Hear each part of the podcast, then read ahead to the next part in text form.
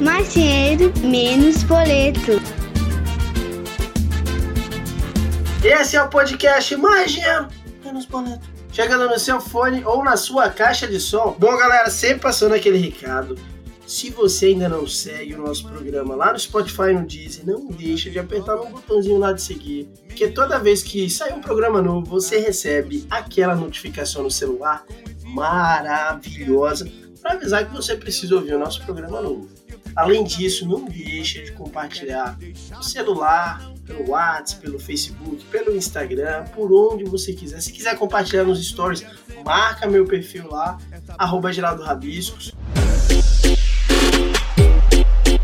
Olha aí, quem sabe faz ao vivo, bicho!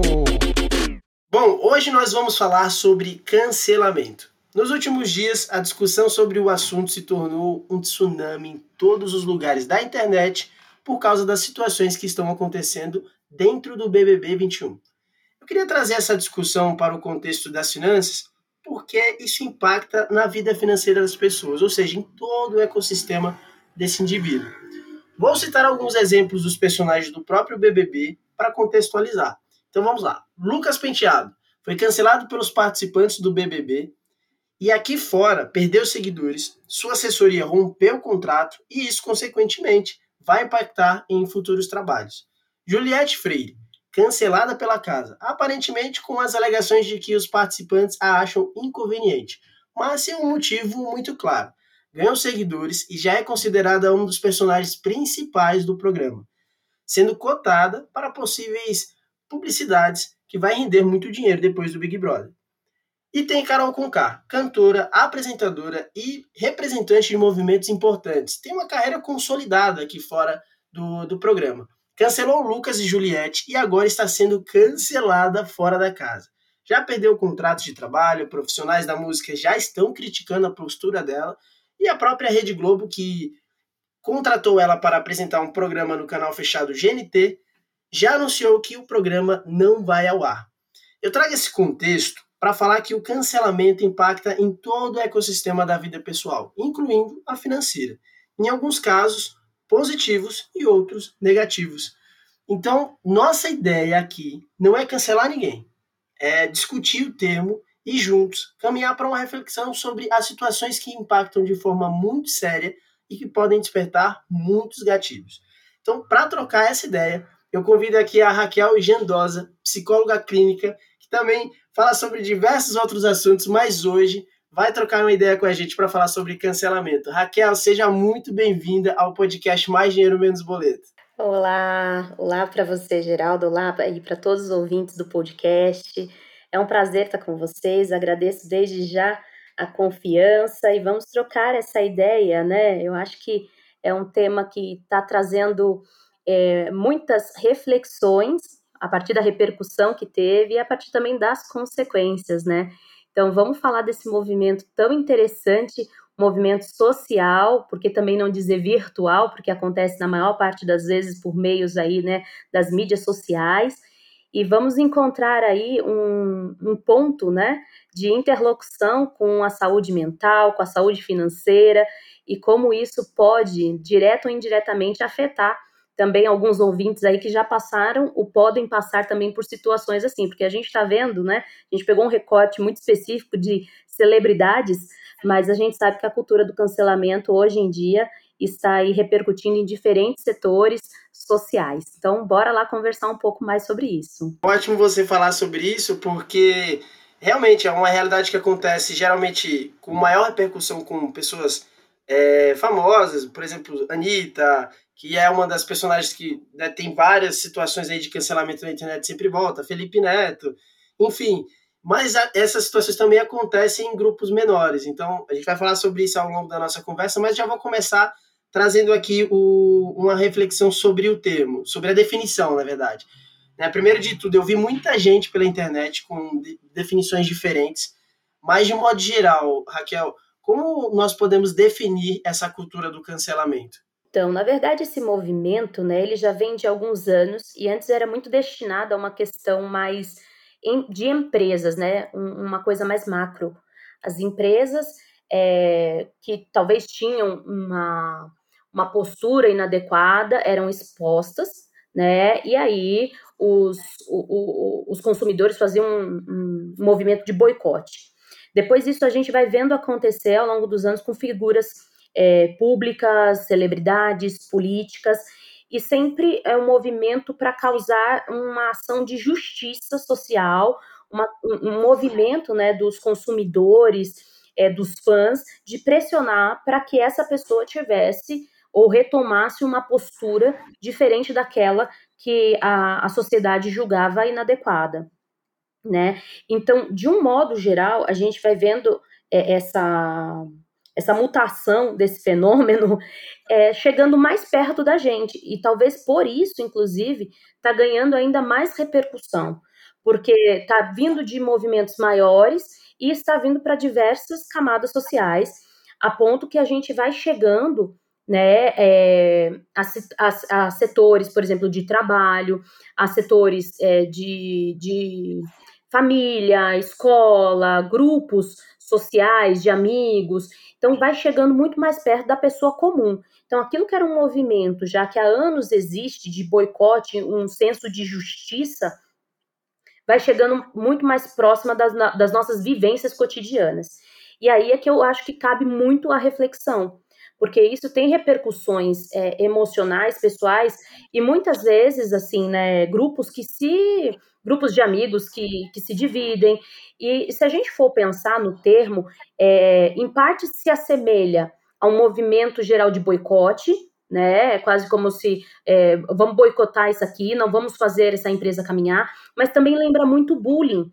Né? Lembra quando a gente falava da, da, das questões escolares? Então, se de um, de um lado veio é, esse movimento de boicote, né, de repressão a uma atitude hostil de uma empresa numa camada macro, a gente também traz agora é, e converge naquele movimento muito pequeno que era do bullying, pequeno no sentido não é, da, da, individualidade, não que era um movimento assim que a gente é, ah, é pouca coisa, não nesse sentido, né, da gravidade, mas era ali bem individual das crianças, dos adolescentes que sofriam bullying na escola só de uma sala é, ou de um grupo de amigos. Então hoje o que a gente vê da cultura do cancelamento, essa mutação desse fenômeno é que converge aquilo que era macro com aquilo que era individual e a gente vê agora indo para as mídias sociais e atingindo de diferentes formas, diferentes figuras. Desde aquele que é mais. É, maior referência, e aí o que eu vejo muitas vezes, Geraldo, é assim, pessoas como Felipe Neto, pessoas como a Anitta, já são uma pessoa com carreira consolidada, ok? É, e eles vão dando a volta por cima vão dando a volta por cima, repensando. O Felipe Neto é uma dessas figuras que repensou diferentes posturas dele, e aí foi cancelado, é, é, é absorvido de novo, é, e aí as pessoas. E ele vai se posicionando cada vez mais como uma figura de referência. Com a Anitta, a mesma coisa. Agora, a gente vê acontecendo é, é, as pessoas pegando situações de pessoas comuns é, ou às vezes que tem um pequeno destaque, aquelas pessoas que a gente chama de subcelebridades. e essas pessoas, quando começa a crescer um pouquinho, já recebem uma pressão descomunal dos seus seguidores ou do hater e realmente assim acaba emocionalmente com a pessoa. Então, é algo que para mim o movimento ele converge aquilo que era macro com aquilo que a gente vê também micro e ambos muito nocivos, trazendo assim as suas consequências pesadas, e hoje o que a gente vê é a convergência desses movimentos, tornando a cultura do cancelamento muito mais próximo de todos nós. E Raquel, e quais são os danos psicológicos para uma pessoa que é vítima desse cancelamento? Porque você já falou que citou esses, esses dois exemplos da Anitta e do Felipe Neto que acabaram é, ajudando isso pra, usando isso para é, evoluir, que é um processo natural do ser humano. Mas assim, de que forma esse cancelamento ele ele desenvolve, é, desperta, ou sei lá, desenvolve, impacta né, de forma direta assim, a saúde dessas pessoas que são canceladas? Eu acho que assim, eu vou, vou dizer da, da questão que a pessoa ela se vê muitas vezes abandonada né, pela aquela massa de pessoas que ela se achava ser querida. Então, de repente, ela vê perdendo seguidores, ela vê perdendo parcerias, e vamos trazer para um mundo mais próximo de nós.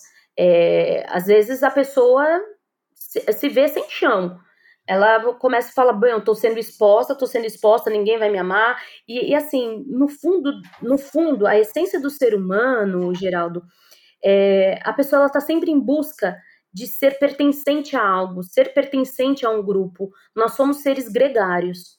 Tá? É uma das primeiras coisas que eu aprendi na, na, na psicologia, que todo o, o ser humano, nossa espécie, é um ser gregário.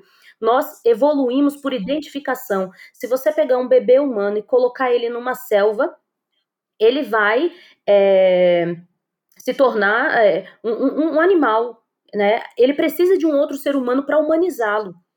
Então, nós somos esse ser de identificação, nós somos um ser gregário, nós precisamos de grupos para nos fazer humano. Então, uma das, das piores violências que o ser humano ele pode vivenciar é esse abandono, esse desprezo social, esse desprezo né, de amigos, de familiares. E na cultura do cancelamento, é isso que deixa a pessoa ainda mais vulnerável. Ela se vê sozinha, ela se vê abandonada, ela se vê, é, de, de, de, certa forma, é, desconsiderada. Ela tem a sua humanidade ameaçada. E aí, um do, do, dos danos psicológicos que a gente vai ver, não só em quem foi cancelado, mas quem também tem medo de ser cancelado, é que a pessoa ela vai performando aquilo que ela não é para agradar e ser pertencente àquele grupo. E evitar que esse maior medo de ser aceito é, seja de alguma forma concretizado, entende? Então, eu acho que é um dano psicológico absurdo e isso vai moldar muito a nossa sociedade ao longo dos próximos anos. E as pessoas vão perdendo a autenticidade, as pessoas vão perdendo a empatia, porque o outro pode ser ameaçador à, à, à minha pessoa, ele pode me cancelar, então ele é um potencial ameaçador e ao mesmo tempo eu não posso me desvincular dele, eu não posso desagradá-lo. Percebe que isso vai criando uma camada de relacionamento abusivo num nível muito muito intenso sabe? Vou fazer, vou aproveitar que você falou sobre isso que me ocorreu até uma reflexão de outras situações que, que, enfim, que eu já pensei sobre essa questão do cancelamento. Faz muito sentido isso, porque, por exemplo, às vezes no trabalho ou, ou numa relação amorosa, a pessoa, ou até entre amigos, enfim, a pessoa acaba se anulando ali com medo de, de, de mostrar sua opinião, ou de mostrar seu verdadeiro eu por medo desse cancelamento. É meio frustrante isso, Exato. né? E preocupante também. Exato. A pessoa ela começa a ter uma desintegração da personalidade dela. Então, tudo aquilo que eu fui, é, tudo aquilo que eu acredito que eu sou, fica ali muito à mercê, à mão daquele outro ali, é, daquele grupo, que se ele não aprovar, bom, quem sou eu então? Isso é muito complexo. É anos de terapia para a pessoa realmente se sentir novamente segura sendo ela. Entendeu? Entendendo que talvez não era aquele grupo que ela deveria pertencer mesmo, que se são pessoas que não a aceita como ela é, talvez tenha algo ali a ser pensado, ou muitas vezes até repensado pela própria pessoa, né? Porque tem posturas que a pessoa precisa mesmo evoluir. Todo mundo tem os seus defeitos e todo mundo tem as suas qualidades. Infelizmente, hoje em dia a gente está vivendo muito mais uma, cultura de perfeição e aquele menor defeito às vezes é razão, é motivo para a pessoa se anular ou anular alguém. Já que nós falamos aqui sobre essa questão da, essas questões que que é, vão na direção da vítima, eu queria falar sobre cancelador. É, eu, por exemplo, eu, eu, trouxe até essa pergunta porque em algumas discussões com amigos sobre esse, essa questão aí do cancelamento nos últimos dias, é que no processo natural do ser humano ele, ele vai evoluindo nas relações, no, no, nos pensamentos, enfim, nas ideologias. E em algum momento da vida você já falou alguma besteira, você já atacou alguém, você já julgou alguém. Como é que como é que eu percebo que eu sou um cancelador e como é que eu posso melhorar isso? Onde é que eu busco ajuda? Como é que eu faço isso no dia a dia? Então, é, é importante a gente marcar um lugar assim, que tem aquele cancelador que é nocivo e tem aquela pessoa que a gente precisa em algum momento se posicionar na vida, a gente não pode ser conivente. Então, a gente precisa estar atento ao momento que a gente está exagerando no nosso próprio cancelamento, né, que a gente está cancelando demais, gente que não estamos dando a oportunidade de se retratar, de pedir desculpa, de pedir perdão, de se ajustar, ou mesmo de é, esclarecer a situação, porque é muito mal entendido, né? Na vida, a, a, a gente que trabalha com, com, com psicologia, é, a gente sabe que a linguagem é uma coisa que dá muito pano para manga, assim, Né? É, é, é um prato cheio para você que trabalha com comunicação, você sabe disso. Uma palavra pode mudar todo o contexto, uma vírgula fora do lugar muda todo o contexto. Então, é, o cancelador, todos nós, precisamos estar sempre conectados com as nossas motivações e perceber os nossos atos e as consequências deles. Isso é um, é um teste de, de reflexão que precisa ser contínuo e para todos nós. Agora, a gente precisa entender qual é o momento que a gente realmente precisa se posicionar e cancelar algo, porque a gente não quer ser conivente, a gente não quer é, ser apoiador de uma situação é, abusiva ou de violência, enfim. E aí a gente precisa se posicionar como alguém que não é conivente. Agora, o cancelador, que é aquela pessoa que está ali o tempo inteiro julgando, que já virou juiz, é, muitas vezes ele está tentando escapar é, loucamente, o termo loucamente não leva pelo lado psiquiátrico, mas no sentido de intensidade, ele está tentando escapar o tempo inteiro de se colocar na situação de réu. Ele não quer. Ele tem uma enorme dificuldade de, de ver os seus próprios atos, e é muito mais fácil a gente ficar apontando e olha lá, pessoal, olha aquela pessoa, olha aquela pessoa, porque tira o foco de si.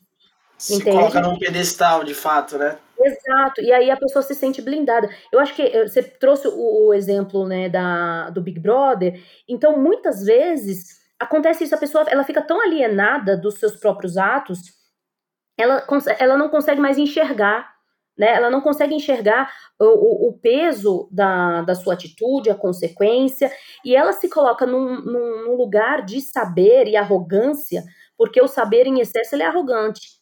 Ninguém sabe de tudo.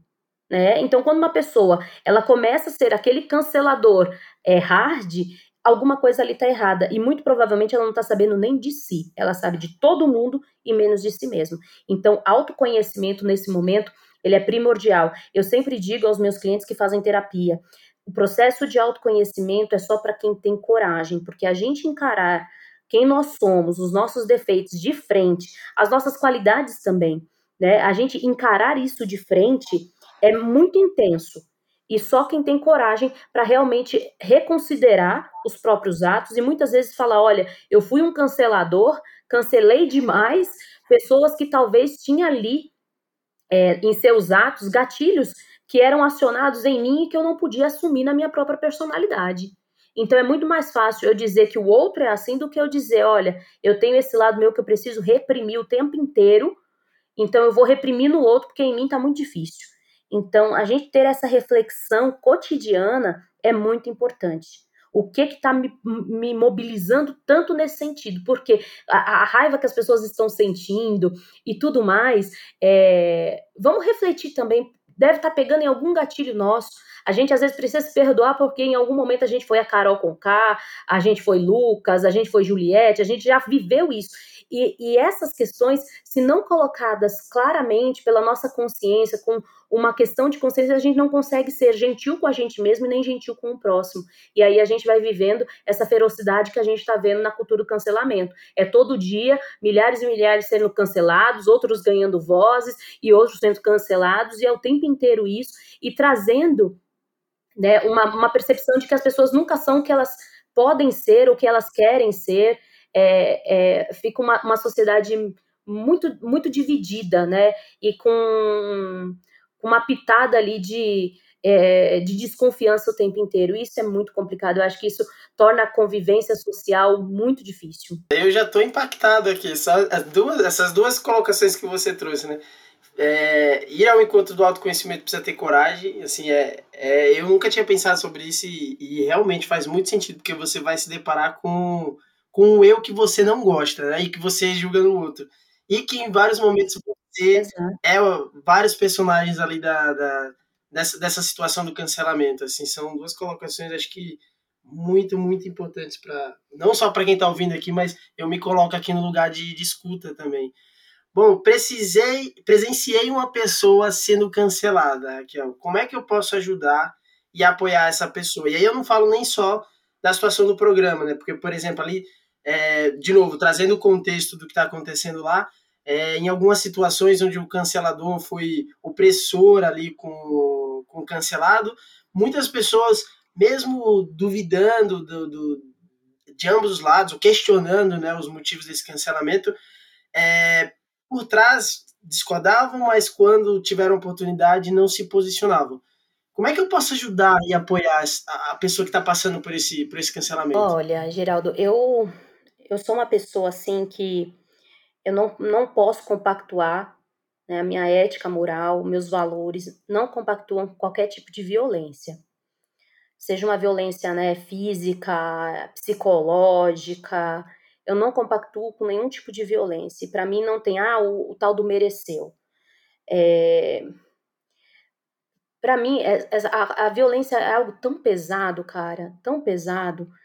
E quando uma pessoa está sendo cancelada, eu acho que a gente precisa não é dar o voto de, de credibilidade, não é ser a, a, aquela coisa, sabe, é, utópica, é, de, de amar a todos, não é isso. Mas eu acho que assim, todo mundo precisa ter garantida a sua dignidade física e emocional, até para poder se defender, apresentar seus argumentos, porque senão a gente acaba é, replicando a injustiça que a gente está tentando combater. Entende? A gente acaba sendo tão injusto quanto aquela injustiça que a gente está tentando combater. Então, quando a gente vê uma pessoa sendo cancelada, não é hora de você ser o juiz. Até porque, se você também, inclusive, não foi convocado para tomar qualquer tipo de atitude, pondere bem, né? E vai tomar conta da sua vida. Agora, se você está vendo uma pessoa que está sendo cancelada por meios de violência, você às vezes precisa se posicionar e colocar um basta. O que eu vi muito nas, nas redes né, sociais, é, repercutindo sobre o Big, o Big Brother, eram pessoas estarrecidas porque ninguém se posicionava ninguém se posicionava de colocar um basta e falar, ei, ó, a, a pessoa ela pode comer, ele pode comer, ele pode comer aqui. Ei, você não tem esse direito. Sabe aquele velho, os incomodados que se mude, tudo tem limite? Às vezes a gente precisa é, desses posicionamentos. Então, quando a gente é, presencia alguém sendo cancelada, a gente vai precisar ponderar se a gente vai entrar na, na, na cultura do cancelador, do conivente, ou a gente vai minimamente é, posicionar uma conduta mínima de dignidade para ambas as partes, tanto para quem está cancelando, que talvez possa ter sim motivos, os seus motivos justos, né, como para aquela pessoa cancelada que também precisa ter a dignidade preservada. Então, como ajudar essa pessoa sendo alguém é, que preza pela dignidade das pessoas, tanto por quem está cancelando quanto para quem está sendo cancelado. Eu acho que não tem uma outra, uma, uma coisa que eu poderia dizer aqui, porque todas as situações vai ter sua particularidade. Mas se a gente retomar os nossos valores de não sermos coniventes com violência, com desumanização, a gente consegue ter um posicionamento muito mais é, ético nessas situações. É, vou falar até de uma situação minha, assim, de uma coisa que eu já, de um comportamento que eu já tive. Por exemplo, no ambiente de trabalho, que é um, é um, local onde tem vários tipos de cancelamento. Eu, particularmente, já presenciei alguma situação assim com um amigo muito próximo, porque às vezes, quando é uma pessoa que não é seu amigo, às vezes o lance de ter a empatia ele demora um pouco mais para chegar na sua esse despertar de consciência. Mas quando é seu amigo, alguém próximo, você pá, já bate em você também quando alguém está cancelando, né, afetando aquela pessoa. E aí eu, eu antes, antigamente eu, eu travava. Hoje não, isso não acontece mais comigo. Mas antigamente eu travava, então eu não conseguia intervir, eu esperava passar ali um momento, eu respirava porque eu ficava nervoso junto, e ia de canto conversar com a pessoa para falar, poxa, você precisa de ajuda, pô, não, não, não acredita nisso, a pessoa está equivocada e tal. Né, tem casos também da, da pessoa que tá ali presenciando a situação travar, né? Travada.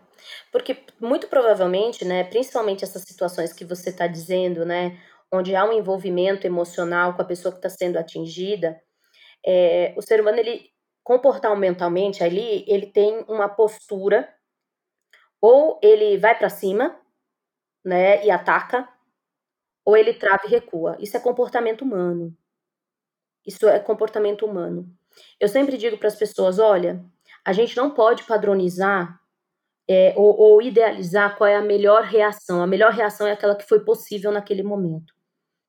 É claro que com o tempo a gente vai conseguindo outros recursos emocionais e tem uma variabilidade de respostas. Às vezes você pode ter um posicionamento é, ativo, mais pacífico, não necessariamente agressivo. Você pode ter um posicionamento de proteção àquela pessoa e às vezes você vai paralisar e aquilo foi o melhor que você conseguiu fazer naquele momento com os recursos que você tinha, físicos e emocionais. Então a gente idealizar também uma resposta, né, é, que a pessoa possa dar para apoiar, aquilo a gente só dá o que, o que a gente tem. E às vezes naquela situação que você está vendo alguém sendo cancelado, às vezes você não tem muito o que dar, você não tem muito a oferecer. Você às vezes está sendo tão atingido quanto seja pela é, a questão inesperada, pelo inesperado, seja pela brutalidade com que aquilo está acontecendo, seja porque você está se sentindo tão ameaçado quanto.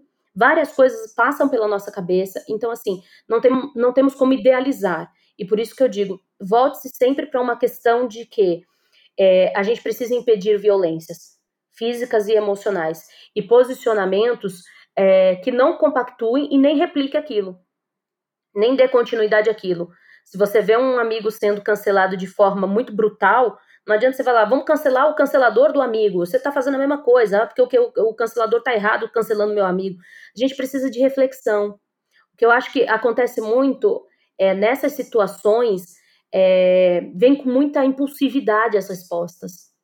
Infelizmente, às vezes tem que fazer como você falou que faz, né? Ou fazia, né? De às vezes respirar se, se recompor, e eu acho muito interessante essa palavra do recompor, né? É a composição novamente de quem você é, de onde você está, de fazer novamente a leitura, né? É, calma, algo foi desintegrado aqui, e se eu for fazer qualquer coisa desintegrado, você vai fazer pela metade, você não vai fazer inteiro, não vai ser você inteiro, vai ser uma parte sua respondendo, entende? Fazer uma sessão de terapia aqui. Não, mas faz, faz muito sentido, porque eu falo, eu trouxe esse exemplo, esse exemplo meu, porque antes eu me sentia. É, ficava muito eufórico para conseguir me posicionar ou de alguma forma entrar naquela situação. E aí hoje, eu, é, é esse lance de sair para respirar, eu ainda faço, mas sempre nas situações que eu não consigo ter uma opinião formada naquele momento. Porque eu acho que é muito isso, né? Essa, essa coisa da impulsividade é, faz com que você atropele, atropele é, a sua própria comunicação. E aí acaba até piorando a situação. Então, hoje, hoje eu me posiciono as, muitas vezes na, na hora, no momento que acontece a situação, porque eu já tenho uma opinião formada sobre aquilo, mas eu acho que o respirar é um negócio que. Aí é, acho que é uma questão muito pessoal, mas para mim funciona muito até hoje. Respirar sempre quando eu tô indeciso. Olha, é, a gente, você trabalha com comunicação e você sabe que tem pessoas que elas não respiram e também não leem. Quantos mal entendidos poderiam ser evitados se as pessoas lessem o que estava escrito ou ouvissem? Tem pessoas que também não escutam. Elas estão, elas estão conversando, mas quando a, o, o seu interlocutor ele vai falar, a pessoa desliga e ela só fica ali já elaborando a própria resposta, ela não escuta. Então fica aquele, aquela conversa oca, aquela conversa estranha, sem compreensão. Então, eu sempre eu tenho um, um, um, jargão que eu, eu criei com uma, uma cliente minha, assim, você é eternamente responsável pelas tretas que você evita. você é eternamente responsável. Maravilhoso, é isso mesmo. Então, assim, quantas vezes a gente só precisa de uma bela de uma respirada, deixar o celular de lado e depois você agradece assim mesmo, fala, nossa, meu Deus, foi é o que a gente fala, né? Foi um livramento. Porque se eu tivesse escrito com aquela parte do meu eu que estava inflamado, provavelmente agora uma outra parte minha estaria extremamente envergonhada, estaria é, extremamente, é, enfim, arrependida daquilo que fez. E às vezes acontece isso, a gente não tem controle de tudo, a gente não é máquina, mesmo as máquinas da pau, mesmo as máquinas de programa, a coisa, todo mundo tem um dia assim. Todo dia, todo mundo tem aquele momento. Mas isso não pode ser o tempo todo. Por isso que o autoconhecimento é tão importante. Por isso que o autoconhecimento ele precisa estar tá, é, alinhado e a gente precisa se conhecer, conhecer nossos valores, conhecer como a gente reage, até para poder ter um melhor controle daquilo que a gente fala, aquilo que a gente sente ser acolhido por nós e compreendido por nós, porque senão é uma coisa é, extremamente assim é, aversiva para nós e para quem está convivendo com a gente. Então, quando a gente está numa situação dessa que está envolvendo tanto afeto, a gente precisa se recompor mesmo. A gente precisa respirar, a gente precisa é, raciocinar, deixar a emoção ser acolhida, compreendida e às vezes demanda muito tempo. demanda tempo para às vezes a nossa raiva ser apaziguada, mas Raquel, talvez vai passar o timing da resposta. Talvez sim, mas talvez quando ela vier, ela vai ser muito mais completa, ela vai ser muito mais consistência. Eu não estou aqui também dizendo que a gente não pode ter ação, porque tem coisas que é aquilo, você só tem uma resposta. E geralmente são raras as situações que a gente precisa dar uma única resposta, é aquela ou aquela. Vamos, vamos pensar que são raras as situações. São raras, cara. São raras mesmo que envolve uma emergência, uma urgência de resposta. E geralmente é uma coisa que está ameaçando a vida. Por isso que eu sempre digo: se tiver algo envolvendo violência e ameaçando a vida, aí a gente tem o posicionamento de proteger para que a situação ganhe um outro contorno e ganhe tempo para que ela se resolva de uma outra forma, para que todos tenham a chance de se recompor para seguir a vida, porque se a gente não tiver não tiver chance, não tiver vida, do que adiantou aquilo, gente? Do que adiantou aquela resposta. Você, na, na, na, muitas vezes, no ímpeto, né, na, na impulsividade de dar uma resposta, de hostilizar alguém, de extravasar aquela raiva, você acaba com a moral de alguém, você acaba com a, é, com a reputação de alguém, e isso, às vezes, demora anos para ser construído, porque desintegra. Então, para a gente não desintegrar a vida de ninguém, nem a nossa, a gente precisa dar um tempinho para aquilo ser assimilado, elaborado, e aí sim a gente conseguir ter uma resposta muito mais coerente. E nesses casos, a pessoa que convive com esse cancelamento, né? porque tem pessoas que é, elas destoam, e aí quando eu falo destoam é uma palavra feia, eu acho feio falar isso no, direcionado a, a, relações humanas, mas quando eu falo de, quando eu quero usar essa palavra destoa, porque tem pessoas que realmente não consegue se enquadrar em determinados padrões de grupos. E aí ela acaba sendo alvo fácil e frequente desse cancelamento. Como é que a pessoa que, que convive com esse cancelamento diário de situações diversas, como é que ela faz para se recompor mentalmente? Ela precisa de uma ajuda é, profissional? Ela, é, ou ela consegue ali é, trabalhar o emocional dela de alguma forma para se fortalecer? Eu acho que assim, né, é, é muito interessante eu não, eu não sou daquele tipo de pessoa que quer forçar, sabe, assim, é terapia de goela abaixo, porque, como eu disse, é um desafio, né? Terapia não é uma coisa fácil da gente fazer. Então, até por isso, quando as pessoas brincam e falam assim, nossa, terapia devia ser, tipo, um, ainda mais aqui no Brasil, né? Deveria vir, assim, junto no contra-cheque de salário, deveria vir, assim, ó, né? é um benefício social, sabe? É, para garantir a, a, a dignidade de todos nós. Mas é, a terapia, nesse caso, o autoconhecimento, para essa pessoa seria muito importante. Primeiro, para ela se ver e ela mesma se aceitar, porque chega uma hora que a pessoa está tão vulnerável que nem mais ela acredita nela mesma. Ela já não sabe quem ela é, ela não tem a referência, porque, como eu disse, eu volto lá no início do nosso programa. Nós somos ser gregários, ser, seres de identificação. A partir do momento que essa pessoa convive num ambiente cancelador, você pode ter certeza que a cabeça dela tá toda bagunçada e ela, ela vai ter muita dificuldade para se posicionar porque ela tá desintegrada, entende? Na sua própria personalidade. Então, é, ela vai precisar de uma ajuda profissional, sim. E, infelizmente, às vezes essa pessoa ela é cancelada dentro da própria casa. É uma, uma família é, muito desequilibrada nesse sentido, porque família a gente fala dessa união, a gente fala desse pertencimento. Então, então se a pessoa está sendo cancelada dentro da própria casa, é sinal que esse núcleo familiar ele está doentio.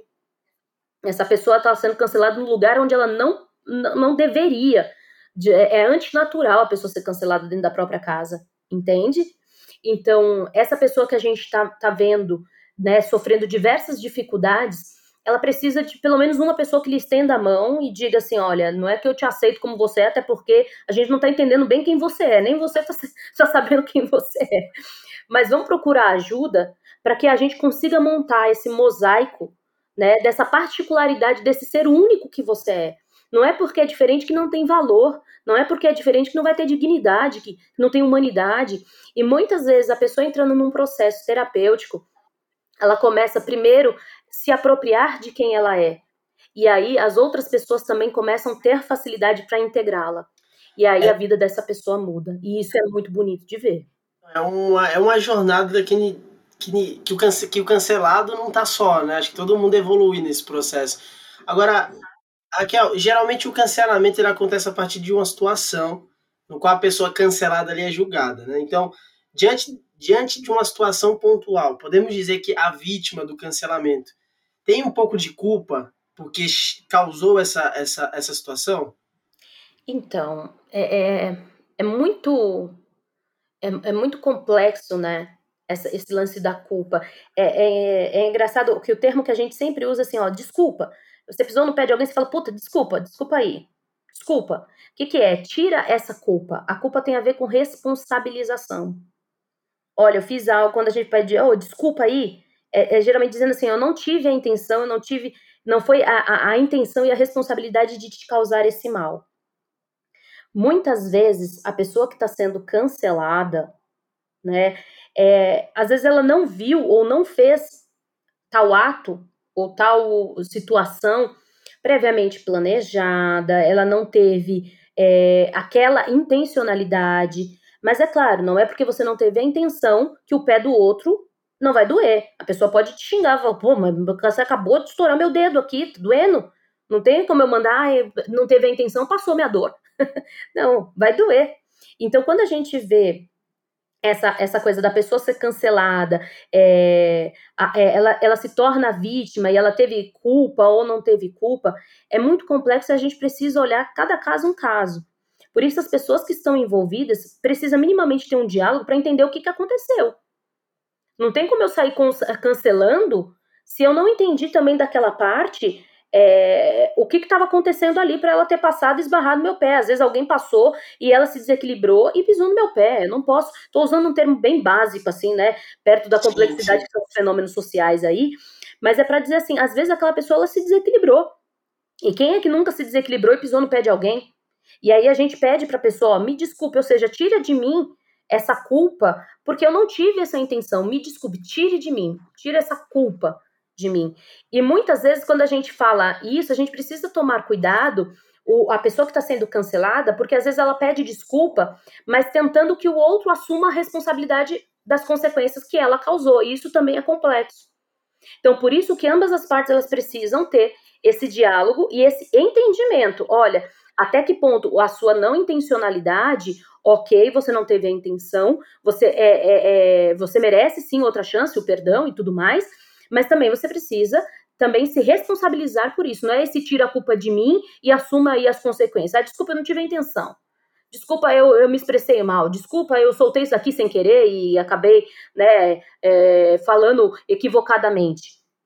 Muitas vezes a pessoa tinha ali muitos recursos para não se posicionar da forma que se posicionou, de não ter feito o que fez. É como a gente falou, às vezes uma respirada evitaria todo um transtorno.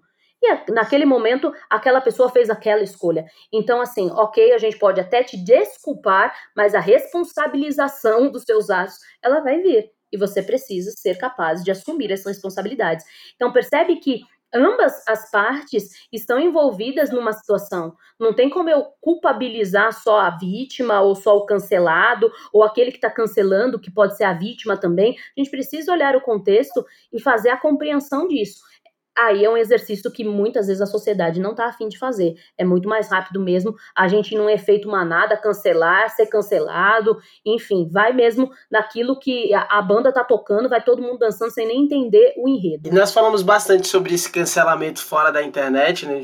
O tema veio é, para essa pauta por conta desse tsunami de, de, de discussões na internet, mas ele acontece no dia a dia das pessoas, que é onde acontece também a vida real. Por exemplo, é, quando esse cancelamento ele acontece no ambiente de trabalho, na escola ou até mesmo na família, como é que a gente pode perceber que é o que estamos falando de um cancelamento ou de um feedback é, construtivo? Porque tem, muita, tem, tem muitas vezes que esse, esse feedback ele vem ali disfarçado de, de construção, quando na verdade ele derruba muito mais do que ajuda, né? Como é que a gente consegue perceber, identificar esse comportamento? Exatamente, né? É, você, você mesmo usou os termos que, é, de forma muito recorrente, as pessoas utilizam para disfarçar aquilo que na verdade ela estava querendo fazer, atacar o outro. Não, eu tô te dando esse feedback aqui, ó, mas ele é construtivo, tá? Tô acabando com você, tô acabando com a tua autoestima, mas é uma crítica construtiva. Então, assim, me mostra. Não, é que, triste, é, né? Muito triste. Me mostra o que, que eu estou construindo a partir dessa sensação de quase bosta que eu estou agora, depois do que você me falou. O que, que eu vou construir a partir disso? Entende? Então, é uma reflexão, assim, o que é construtivo é aquilo que olha e respeita a dignidade da pessoa. É aquele feedback, é, e, e, aí eu atendo clientes que passam por essas situações, é muito, é, é, é, é muito clichê.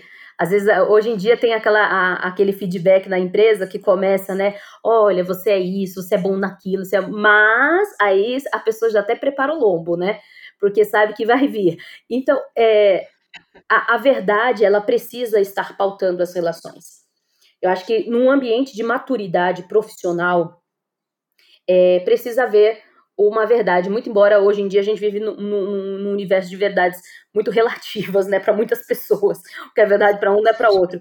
Mas tratando-se, vamos lá, de, de empresa, se é uma empresa com uma boa gestão, é, provavelmente a gente tenha fatos, a gente tenha números, a gente tem um contexto e a gente precisa considerar. A gente precisa também se atentar aos fatos, porque senão fica num achismo fica muito no subjetivo. Então, quando o feedback ele vem, é sempre importante para quem está recebendo um feedback que está achando muito pesado, que está mexendo muito ali com ele, ele posicione quem está dando aquele feedback. E dizer, olha, isso que você está me falando está mexendo aqui com várias coisas, e eu gostaria que você fosse muito claro comigo e me, me apontasse situações, porque ninguém vai mudar se ela não souber o que precisa mudar.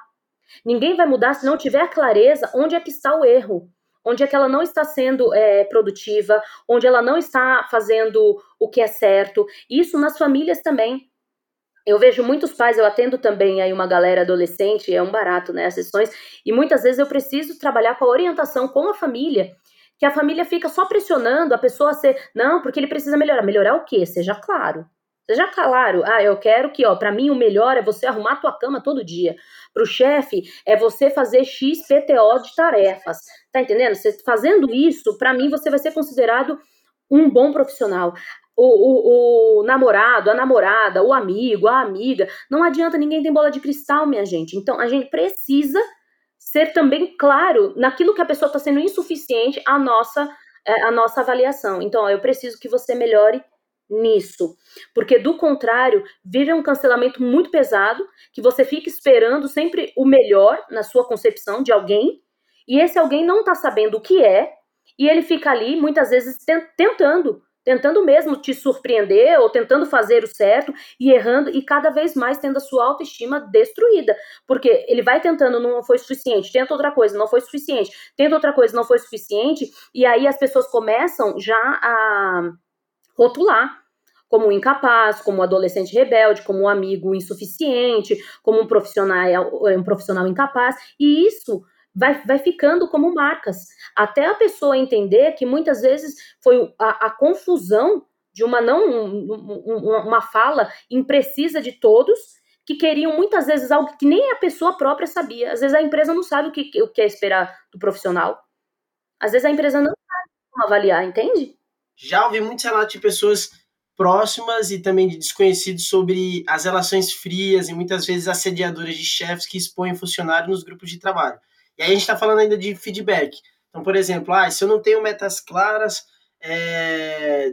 to toda oportunidade que o chefe tem, ele dá um feedback em público, mas também não é objetivo, não fala o que exatamente ele quer, é... enfim. Como é que essa liderança ela deve agir para evitar esse cancelamento? Porque eu entendo que a liderança, olhando ali para um grupo onde tem um líder, a liderança tem uma responsabilidade é, emocional e, e, qual é a responsabilidade dele, como é que ele deve agir para evitar esse cancelamento no ambiente de trabalho? Muito, nossa, Geraldo, assim, são inúmeros os casos que eu vejo de pessoas que chegam assim em sofrimento real, assim, porque se a gente for pensar, o trabalho ocupa parte do nosso dia, né? Ocupa boa parte do nosso dia. E por mais que a gente goste do nosso trabalho, tem sempre aquela coisa que a gente não gosta de fazer, mas a gente faz. Porque para, né, a gente toda. É, tem, tem o osso, mas também tem a parte da carne que a gente come, mas também às vezes roem uns ossos por aí. Né? Todo trabalho tem a sua parte difícil. E todos nós temos aquilo que a gente tem mais habilidade ou menos habilidade. Infelizmente, eu, eu vejo hoje muitas pessoas a partir. Porque eu, eu já atendo pessoas que são os funcionários, os líderes, e é, é comum a gente ver pessoas assim emocionalmente despreparada, tanto para delegar quanto para ser também delegado, tanto para liderar quanto para ser liderado. É, é, às vezes, assim, uma falta de recursos emocionais para tal coisa. Então, muita gente torna o, o, ambiente de trabalho. Você vai ver vários perfis, vários perfis. Né? Você vai ver pessoas que tornam o ambiente de trabalho jogos vorazes, outros é aquele no limite, outros vão transformar é, a sala da própria casa vai tratar todo mundo como master amigo, como bombom, ah, meu bombonzinho, meu homem a flor, e o outro não, eu quero isso, e começa a colocar. Cada líder ele tem um perfil. Eu acho que a, a empresa ela precisa estar muito atenta a isso, aos perfis né, de, de personalidade, e cada, cada líder ele pode ser muito bom, independente do perfil dele, desde que ele esteja balizado numa relação de respeito. Então, essa coisa da exposição tem aquilo que é possível expor para o time, seja os pontos altos ou os pontos baixos daquela equipe, e tem aquilo que tem que ser feito a portas fechadas, porque realmente é, pode trazer consequências para aquela pessoa. O bom líder é aquele que conhece seu time. E o bom líder é aquele que ele se conhece. E a boa empresa, a boa gestão, é aquela que conhece os seus líderes e os seus liderados e cria ali naquele ambiente um ambiente de confiança onde a pessoa pode, a partir das suas habilidades que está ali é, vendendo, né? Porque é uma troca, ó, eu estou oferecendo a minha expertise aqui e você me remunera por isso. Eu vou me aperfeiçoando para entregar cada vez um melhor resultado, a empresa vai crescendo, todo mundo vai crescendo junto, olha que coisa legal. Isso seria utópico. Mas na maior parte das vezes, a, a, parte mais deficitária de, um, de, um, de uma gestão se, diz dessas questões das relações emocionais. E isso vai frustrando o potencial. Por isso que faz sentido a gente falar dessa cultura do cancelamento e o impacto que tem nas finanças de uma empresa e na finança pessoal. Porque uma pessoa que está totalmente desequilibrada emocionalmente, seja por um assédio, seja pelo cancelamento ali da pessoa, ou seja mesmo até por problemas pessoais que acabam é, respingando no trabalho, essa pessoa ela não vai render como ela deveria ela vai trazer consequências para todo um time, vai, tra vai trazer ali é, desequilíbrios, assim como um chefe desequilibrado também vai desestabilizar toda a equipe. Então, percebe o quanto o emocional é importante para essas empresas. Eu acho que o futuro da gestão das pessoas não tem como. O futuro da nossa sociedade só vai ser garantido quando as pessoas estiverem mais saudáveis mentalmente, emocionalmente, para conviverem. Porque assim a gente vai ter possibilidade de explorar os nossos potenciais e habilidades profissionais. Porque, do contrário, né? Só fragilidade e dor, tristeza, desequilíbrio, a, a, a de trabalho. E ainda mais no ambiente de trabalho, que, como você falou, não são todos os dias que, que, é, algo, que é algo divertido, né? Tem aqueles dias que são mais pesados e que a gente entende que faz parte. Eu mesmo, assim, trazendo um relato pessoal meu, é, já passei por uma situação de, tipo, do líder fazer um comentário X, assim, nada assim tão agressivo, mas toca ali na sua autoestima, assim, sabe? Tipo, certeiro. E você ter, e, e eu tive uma crise de ansiedade depois que, que eu li aquilo e, e, fiquei assim, tipo, horas, sabe? Ansioso com aquilo. Como é que. A, uhum. eu, eu, particularmente, eu travei. Eu não consegui nem uhum. ter, conversar depois é, com, com o meu líder sobre, sobre isso. Mas como é que a pessoa que pode agir nesses casos para preservar é, a sua saúde mental, já que ela não consegue ali falar com o líder, não ter esse canal aberto, né, para falar com o seu líder, como é que ela deve agir, uhum. Olha, eu, eu gosto sempre de dizer aos meus pacientes, é uma coisa também que eu vivo, né? Porque aqui a casa não é aquilo, né? Casa de Ferreira espeta de pau. Também faço minha terapia, é, tô sempre também me cuidando, e eu posso dizer isso por experiência própria e experiência também profissional, cuidando de tantas pessoas maravilhosas, profissionais excelentes.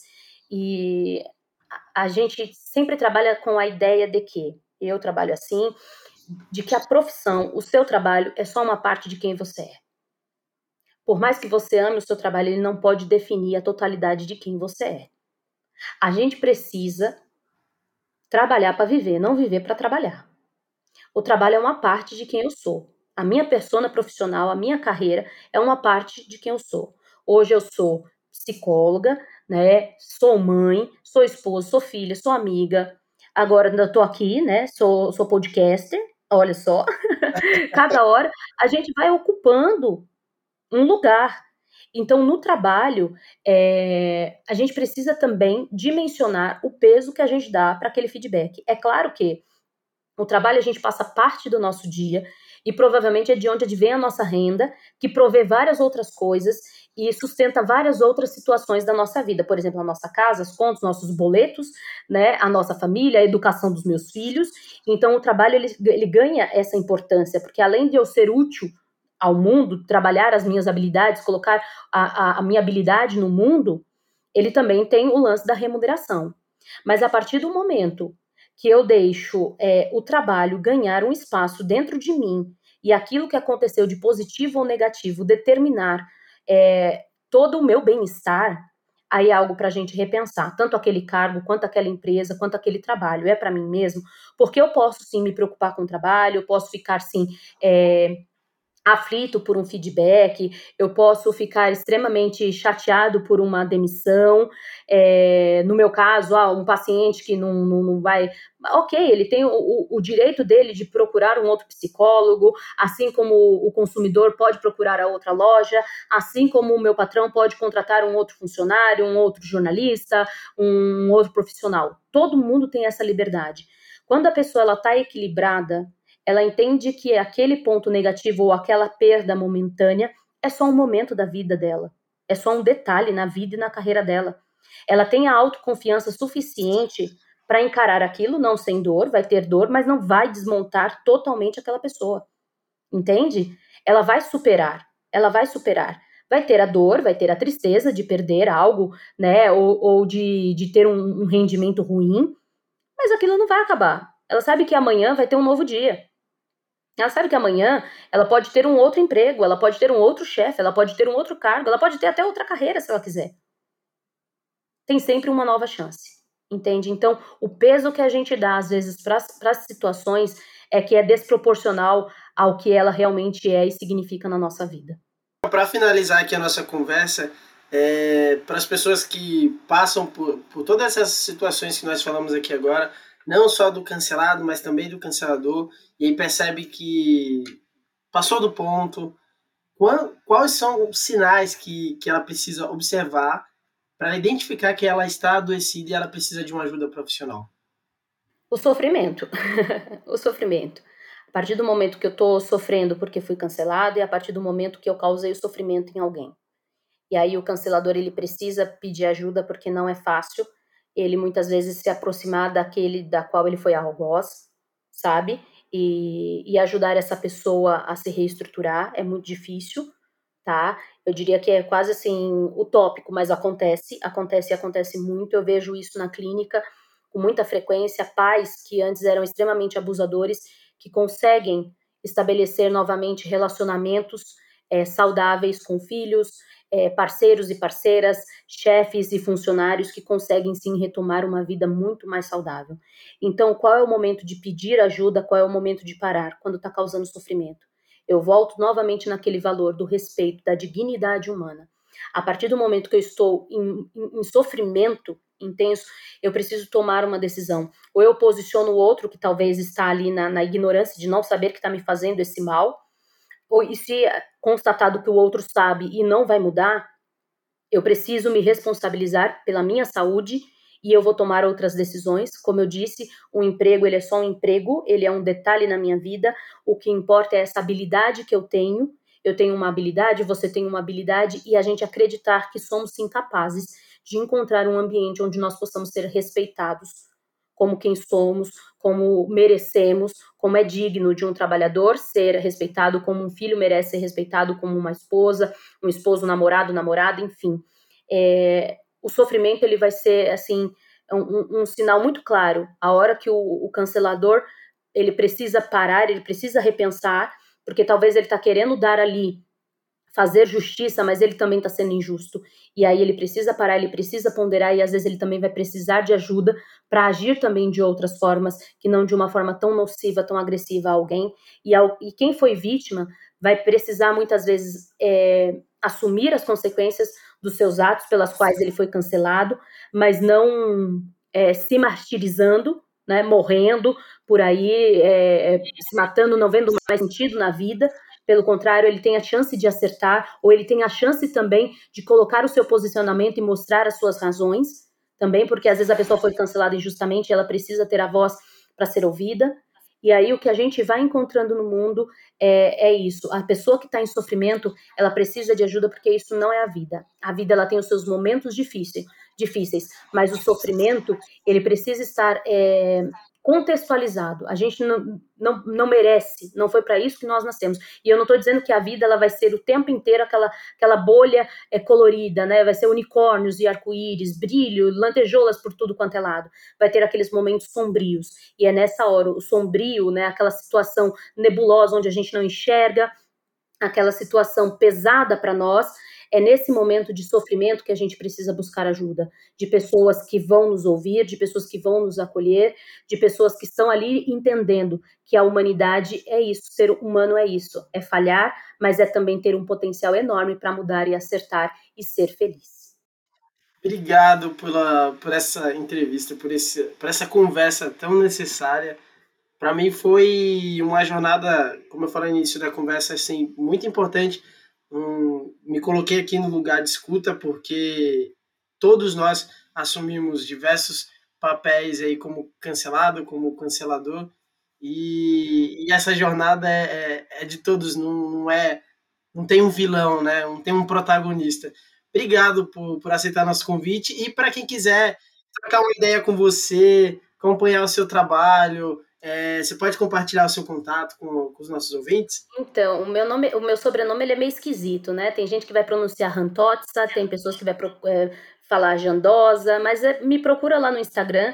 Tô sempre postando alguns conteúdos aí sobre saúde emocional, sobre questões aí de, de autoaceitação, autoconhecimento, que eu acho que é o que, que me faz sentido e na, na minha perspectiva de vida e trabalho é o que muitas pessoas precisam hoje em dia. Então é só procurar lá no arroba Raquel Jandosa, J-A-N-D-O-Z-Z-A, e você vai me encontrar lá e será um prazer é, receber vocês nas minhas redes, conversar um pouco e sempre que, que você precisar, Geraldo, conta comigo, eu adorei conversar contigo. É uma pauta maravilhosa que eu espero de verdade que chegue aí aos seus ouvintes de, de uma forma que possa ajudá-los de alguma maneira nesse momento de vida que cada um aí está vivendo. Beleza? Muito obrigada, Geraldo. Um abraço aí para você.